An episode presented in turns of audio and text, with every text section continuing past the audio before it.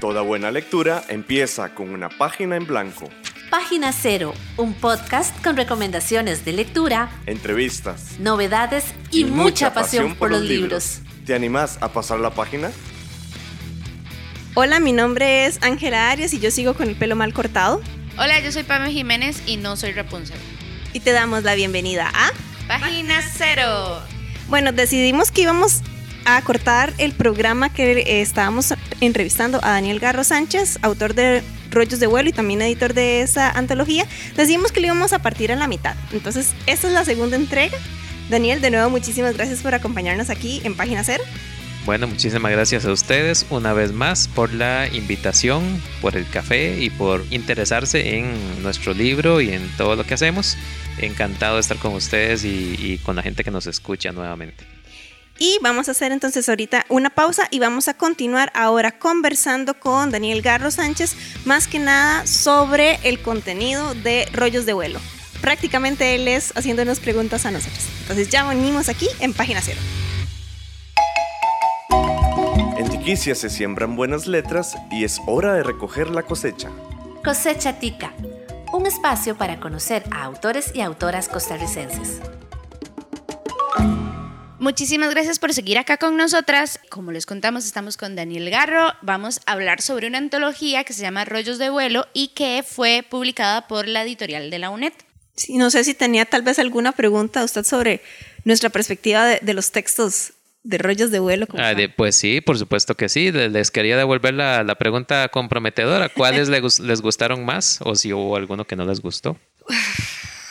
Están empatados los dos que más me gustaron. El último peregrinaje de Daniel González y El trono de la osamenta de Daniel Figueroa Arias. El del último peregrinaje, no les voy a hacer el spoiler, porque el spoiler es precisamente lo que a mí me gustó, como el plot twist, porque yo cuando lo estaba leyendo yo decía, mes, eh, es ok, es el relato de unos juguetes que están buscando respuestas, para decirlo de una manera sin, hacer mucho spoiler, ¿verdad? Entonces, el plot twist, lo que verdaderamente está sucediendo, porque están buscando estas respuestas que ellos al final como que todavía no entienden qué es lo que verdaderamente ha pasado, pero nosotros como autores sí lo entendemos, eso es lo que a mí me gustó. Y darme cuenta de que a lo largo de, de, todo el texto estaban las pistas para nosotros entenderlo, qué sé yo, que se encuentran un perro que parece que hace días no come o que caminan por las noches nada más para evitar a, a la gente o que encuentran en, en, un sastre, en una sastrería, una cosa así, dice, ah, sí, es que eh, mi humana hace rato, hace días que no baja, ¿verdad? Ese tipo como de, de pistas para cuando llega el plot twist, a mí eso yo lo disfruté mucho porque me hizo pensar, claro, es que el escritor estaba muy atento al texto, estaba muy atento a la historia como tal y estaba dejando todas estas semillitas para que nosotros como lectores las encontráramos. Y eso yo lo disfruto mucho porque no me estaba subestimando él como autor. El de la osamenta, eh, me gusta mucho el retelling, ¿verdad? De el folclore costarricense, no voy a decir exactamente qué, porque no, para evitar los spoilers. Y me gustó también mucho que era como más complejo a la hora de estar escrito.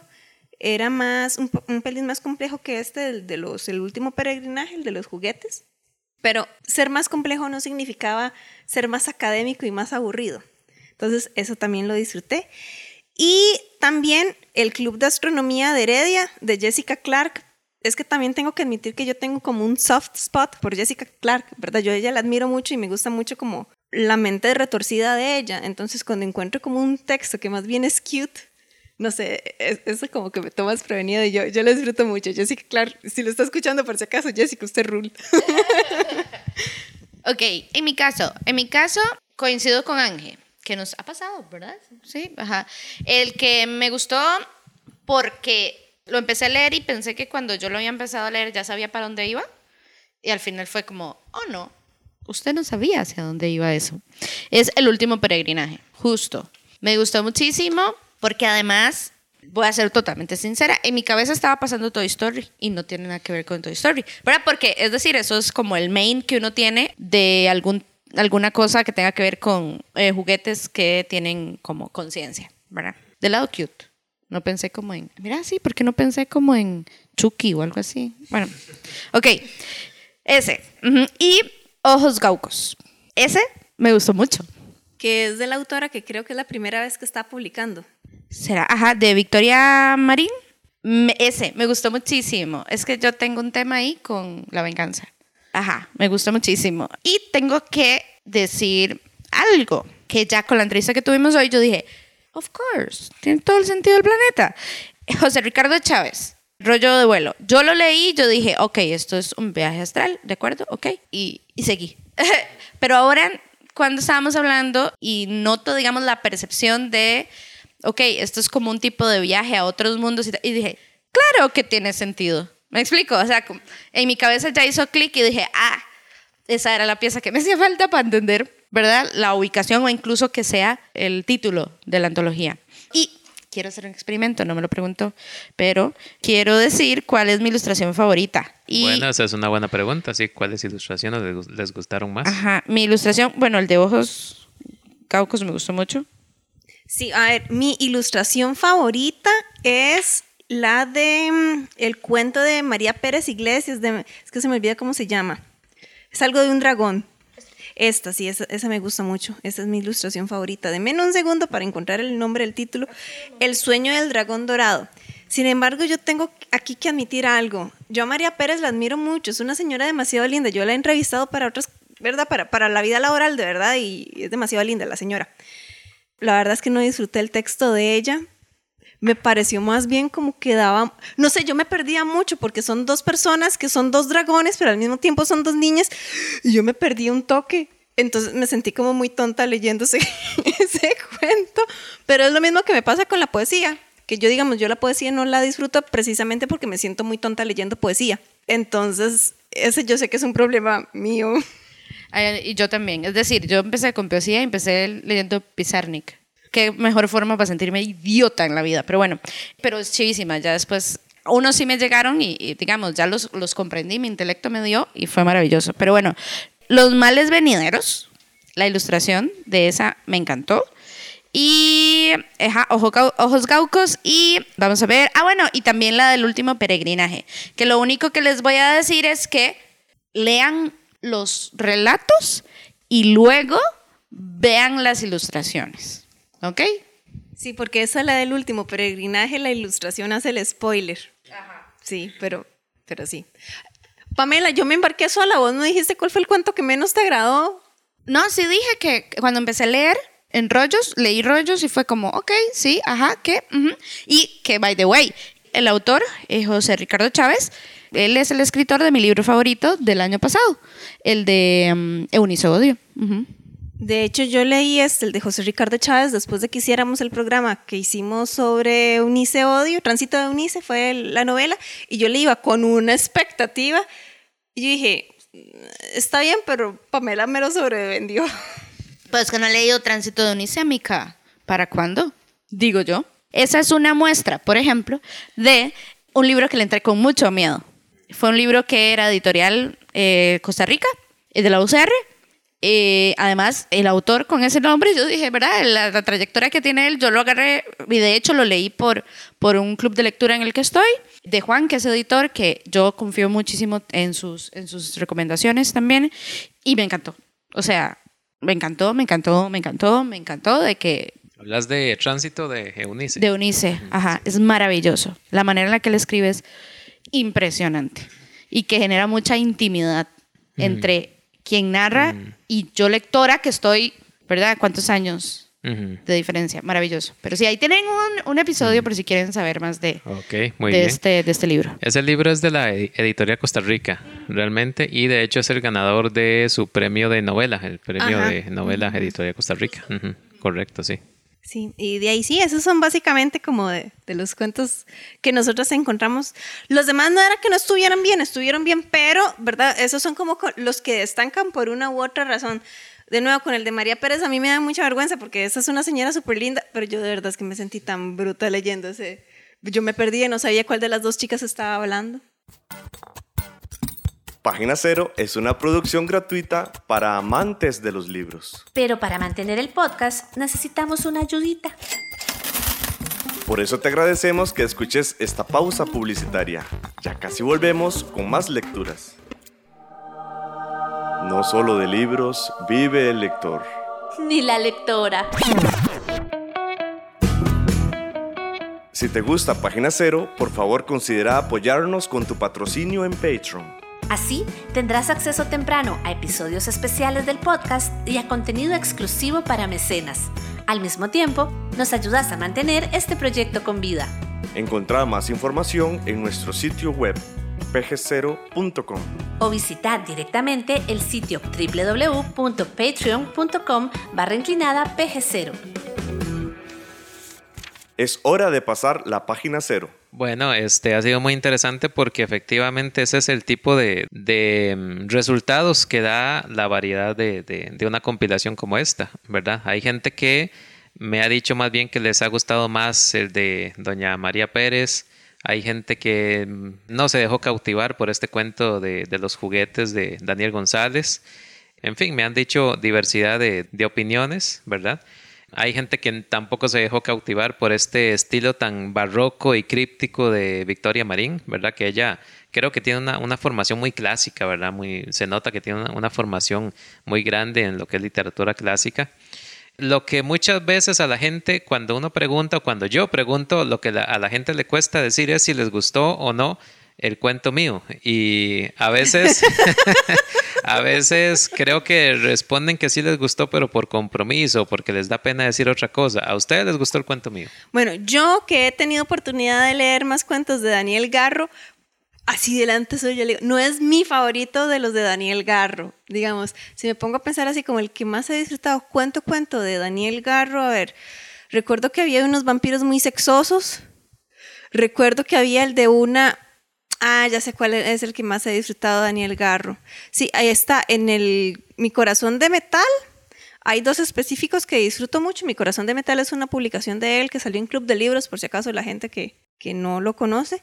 Y hay dos cuentos, el que le da el nombre a la antología, Mi Corazón de Metal, porque me gusta que termine, no les voy a hacer el spoiler, pero termina muy retorcido, con un corazón por ahí, no les voy a decir. Y hay uno de una, una niña pero que también era como, como esta idol, vos que, ay, no hemos hablado de los BTS, siempre hablamos de los BTS, no puedo creer que yo sea la que lo esté sacando ahorita y no sea Pamela, que es la que le gusta los BTS. Como, era una chica que era como una idol prácticamente, que era como cantante, pero que tenía como unos poderes ahí psíquicos medio retorcidos. El cuento, porque había dos cuentos de ella, el segundo era el que yo disfruté más de esa de, Y ahora que me sigo hablando de esto, estuve pensando en otro de los cuentos de una científica que estaba trabajando con un mae que era súper misógino. Ah, sí, ese fue el cuerpo original. El cuerpo original, sí. exacto. Una Entonces, mezcla, de, mezcla de ciencia ficción y vampirismo, sí. Porque yo creo que en esa época, no sé si ya, ya superó la etapa, pero estaba por una etapa de una fase de vampiros sexys, asesinos, ¿verdad? Entonces, de eso yo me recuerdo. Pero sí, digamos, este, el, el, de hecho, es el cuento final de El pueblo de las mujeres invisibles, aquí de Rollos de Vuelo. De entre todos los que yo le he leído, no es el que más he disfrutado. De la antología disfruté más algunos puntualmente, pero digamos, de nuevo, yo Daniel Garro, yo a él lo leo y, lo compro a ciegas porque sí confío en, en él como escritor, digamos, por lo menos. Eh, de mi parte, tengo que decir que yo no he leído a Daniel Garro. Esta fue mi primera lectura. Y tiene que ver mucho con que mi camino como lectora siempre me ha sacado de nuestro espacio hacia otros lugares y de nuevo tengo que aceptar mucho que mi camino lector se ha enriquecido mucho por el trabajo de Juan, que es el editor de Encino. Él nos ha dado unas recomendaciones muy buenas y me ha hecho voltearme completamente a decir, ah, caray, esto se escribió aquí, ¿verdad? Que creo que también ese es otro aspecto importante del entorno literario, ¿verdad? Saber que aquí se escribe muy bien. Daniel es que ganó el premio de la editorial Costa Rica con una que se llama La máquina de los sueños. Sí, ¿verdad? Sí lo sepas. Ese fue, sí, con La máquina de los sueños, pero el premio, el premio que Carmen gané Lira. fue Carmen Lira. Sí, uh -huh. y también, ay, es que se me olvida, e, es un concurso de ciencia ficción que se hacía antes, que yo creo que ya no sé si tiene un nombre larguísimo, y de hecho el libro de él salió publicado con la EUNET, que yo creo que fue la primera publicación de EUNET de Daniel Garro, ¿verdad? Sí, correcto, ese fue Deus Ex Machina, que, que incluye, ese es un tomo que incluye dos novelas cortas y, eh, bueno, dos cuentos largos o novelas cortas, como se quiera ver. Uno de ellos fue el que ganó ese premio que vos decís, que Creo que fue una sola vez que se hizo ese certamen, un certamen latinoamericano de ciencia ficción. organizado por la Fundación Cientec y fue, bueno, el relato ganador de ese certamen. Pero volviendo a tu pregunta, sí me gustaron. Es, es más, el criterio, y creo que nosotros hemos sido muy, ¿cómo se dice?, transparentes en eso, en el podcast, es que hablamos de los libros que nos gustan.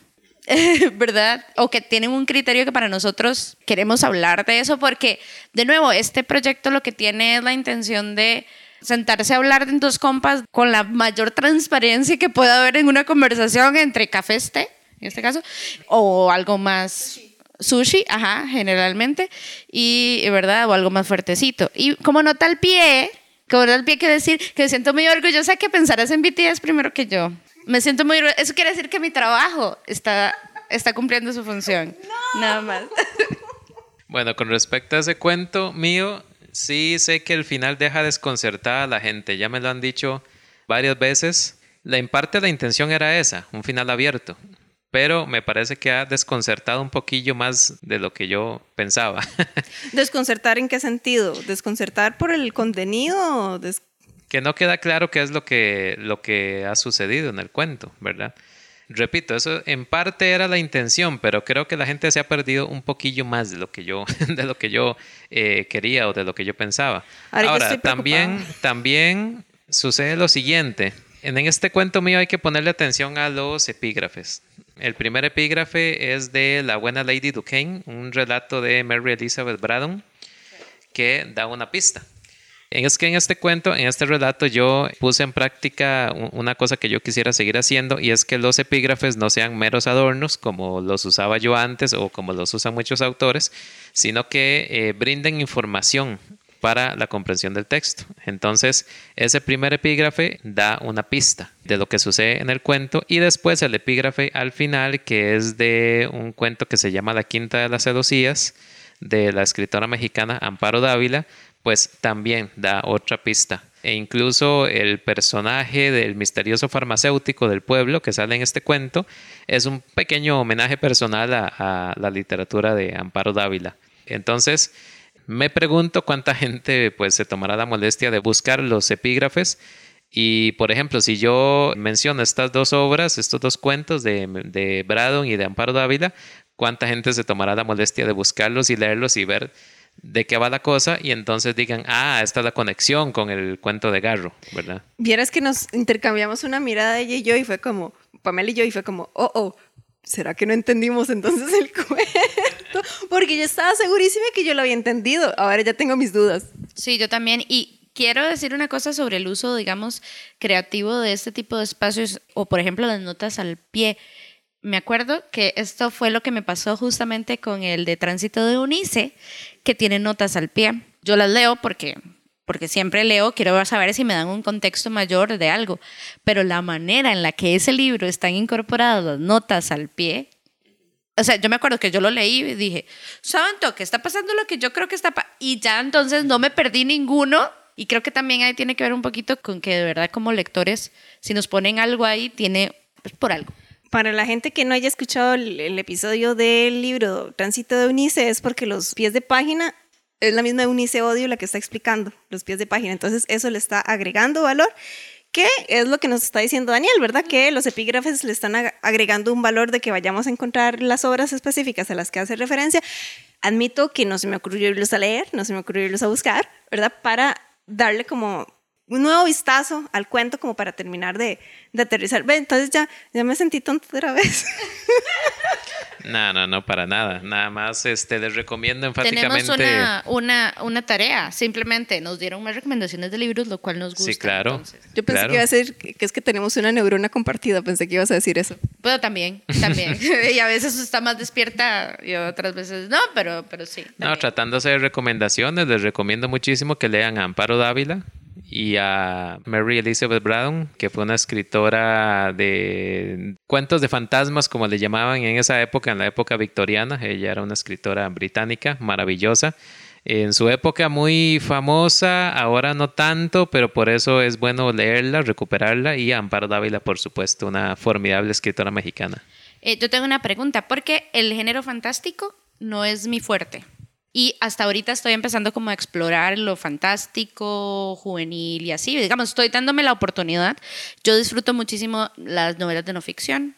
¿Cuál sería ese libro que usted le recomendaría a alguien que tal vez quiera empezar a leer fantasía? Bueno, una pregunta, esa pregunta aunque no parece, pero también es comprometedora, porque uno recomienda lo que no debe, tal vez consigue sin querer el efecto contrario. Pero vamos a ver, en el caso tuyo, si ya estás leyendo capotes y ya estás leyendo cosas más complejas, bueno, yo te diría que leyeras latinoamericano, que leyeras, como ya mencionaba, a Amparo Dávila, sobre todo el primer libro de cuentos, que ahora se me escapa el nombre, pero el primero, ella tiene cuatro libros de cuentos.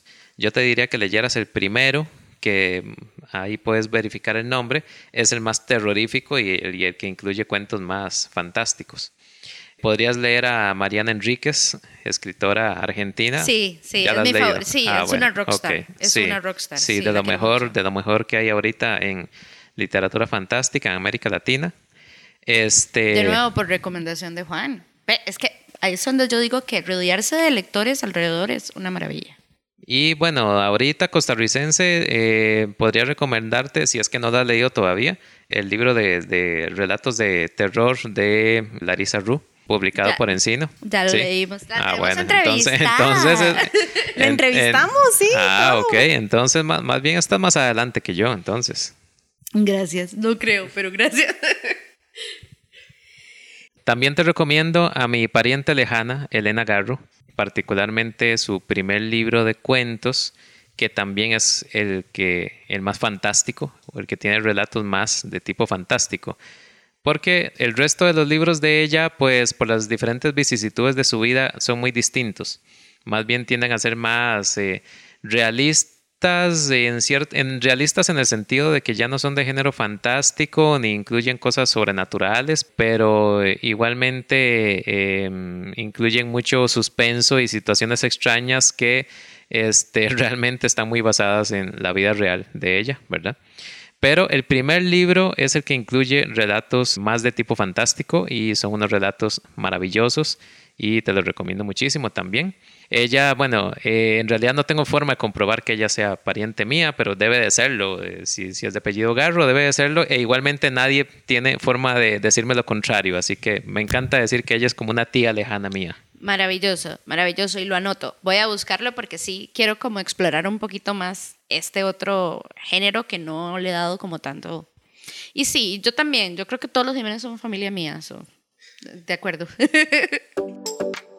¿Vos también tenés recomendaciones de lectura? Ahora podés compartirlas en Página Cero. Visita nuestro sitio web pgcero.com.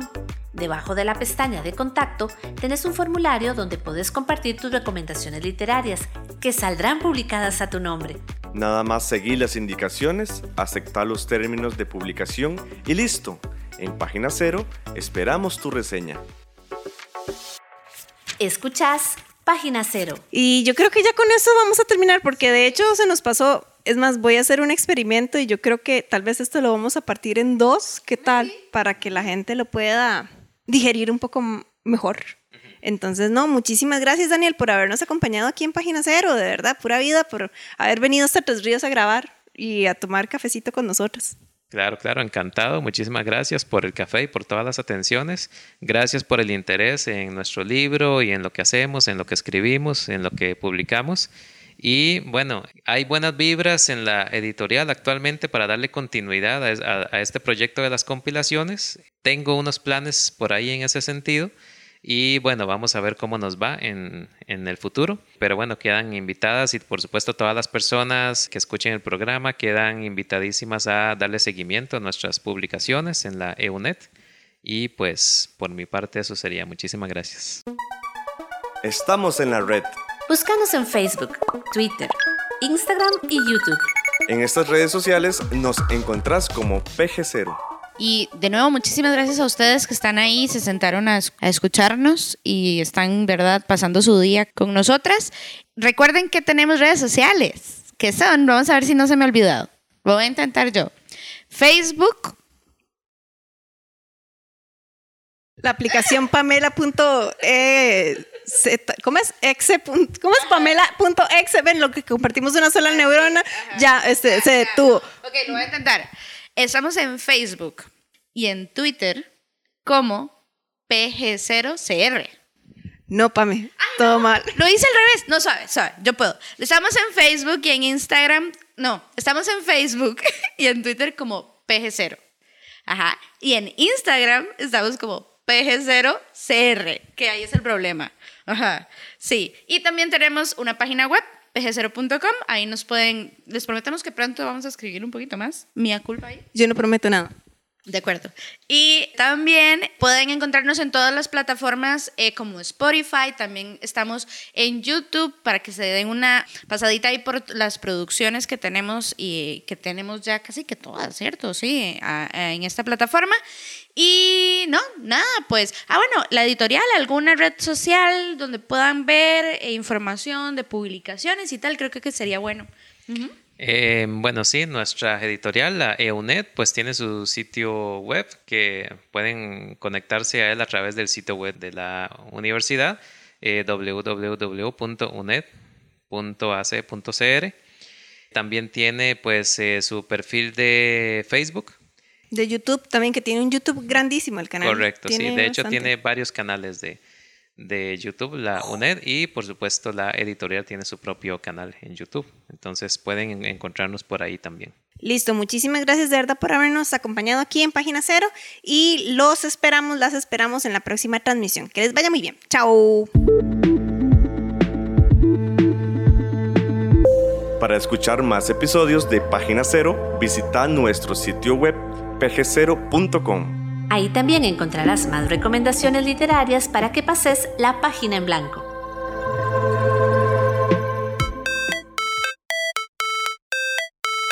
En esta producción participaron Sadie Salas y Manuel Zumbado. En locución, Jason Zanauria. Como técnico de grabación, Página Cero es una producción de Pamela Jiménez y Ángela Arias. Página Cero es una producción sociocultural y educativa sin ánimos de lucro. Para más recomendaciones literarias, visita nuestro sitio web pg0.com. Para cualquier consulta o sugerencia, escribinos al correo electrónico pg0.gmail.com. Y si te gusta este podcast, por favor considera apoyarnos con tu mecenazgo en www.patreon.com barra inclinada pg0 y recibí adelantos y contenido exclusivo. Ahora sí, pasa la página en blanco e inicia la lectura. ¡Felices, letras!